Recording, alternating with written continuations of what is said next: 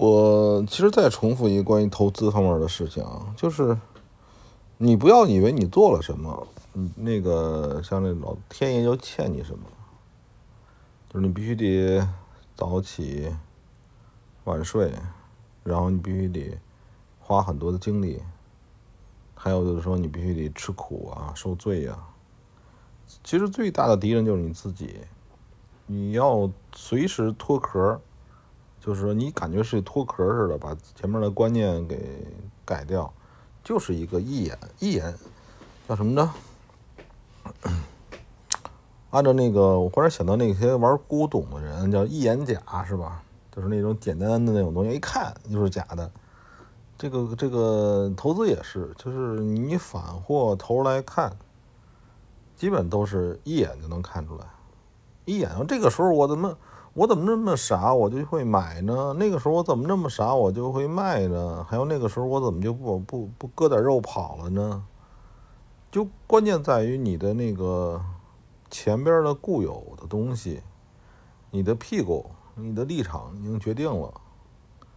比如说，你当你没买的时候，你又看好这个，你就想觉得怎么，你会找所有的理由让自己买。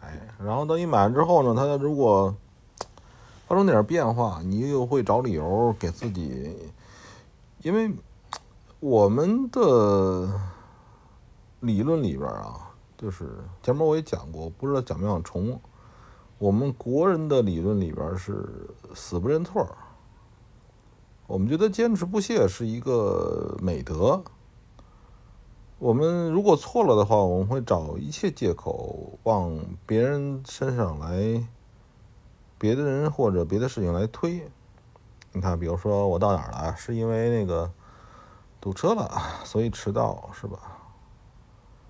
嗯，会找一些借口，不管是任何人，这是我们的文化的缺失，不认错。嗯，他们把这个理解为叫倔强，或者叫怎么都行。反正在这个实业行业里边，你如果比较倔强，你反而可能容易成功，因为那个等于说你你的尝试的次数可能更多吧，在实业行业里边，比如你坚持一个饭馆啊，你就坚持坚持死扛死扛死扛，是吧？死扛就是有点那个，这个东西不是日本的匠人精神啊，日本匠人精神是把它做到精致精致。对吧？追求卓越，呃，这种叫做一种倔性。但是在这个东西在为什么说这个这个很多这个投资里边最忌讳这个呢？很多你看到那个慷慨激昂的人，他投资一定不成功。这样的人不够灵活，他不敢不忍心杀了自己，不忍心杀了自己的思想吧。其实还有一种方法，就是冥想，就是你这个用一种观世音的方式啊，就是观看自己，自己是从上帝视角看自己，自己这么小人物，然后忽然有个想法，想想买什么或者卖什么，在交易上面啊，然后这个找了一些残存的理由，都是很搞笑的，就是。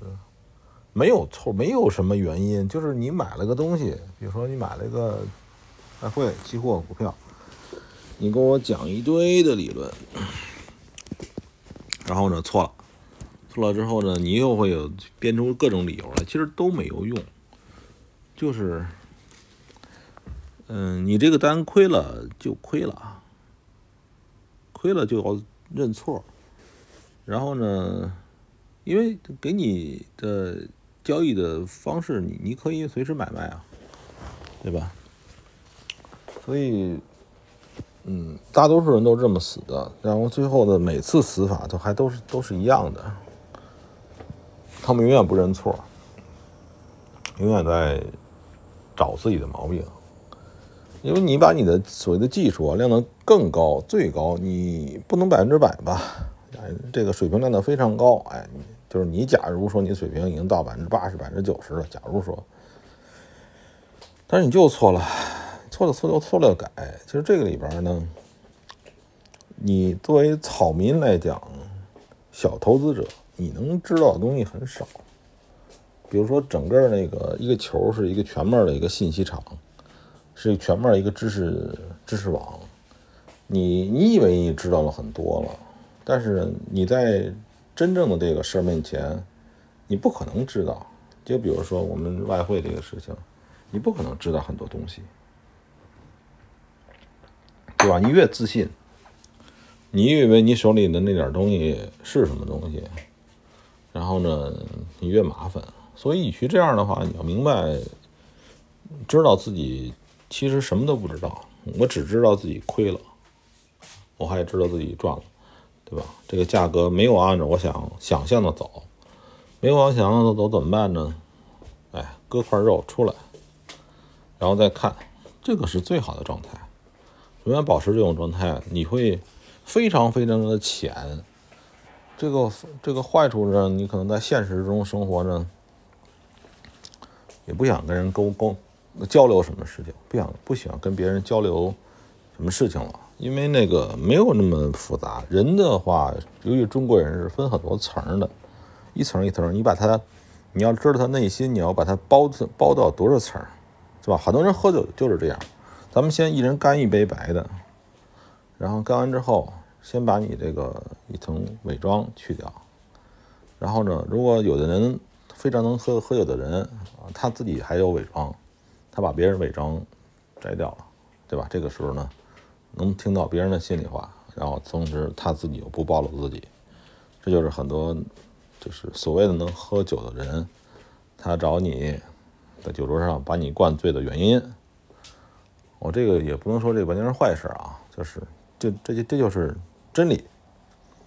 这个很多人喝酒的原因是吧？不喝酒的话，咱们这个外这外围的外套太多，所以根本没法弄。就你就是你这个虚假太多。哎呦，还回归这个投资吧。我不投资的话，这个说的不太合适。然后呢，前面我就我也说过，就现在持币等着，等着欧美的股票跌，带动中国的股票跌。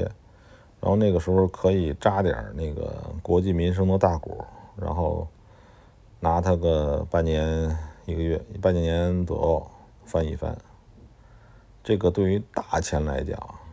是个千载难逢的好机会，就是说，比如说你能拿出五百万吧？假如说你不能说啊，你在玩期货，你搁五百万，那那太多了，因为你有个杠杆的东西不需要那么多。但是呢，这个大钱怎么办？你搁到基金里边呢？要是要是货币基金又太少，哦，你要玩股票基金可以，那也得找这个这个逢十，对吧？逢十逢势。这个就基本上完成了百分之八九十了，好吧，这个这是我先是今天录的第二个节目。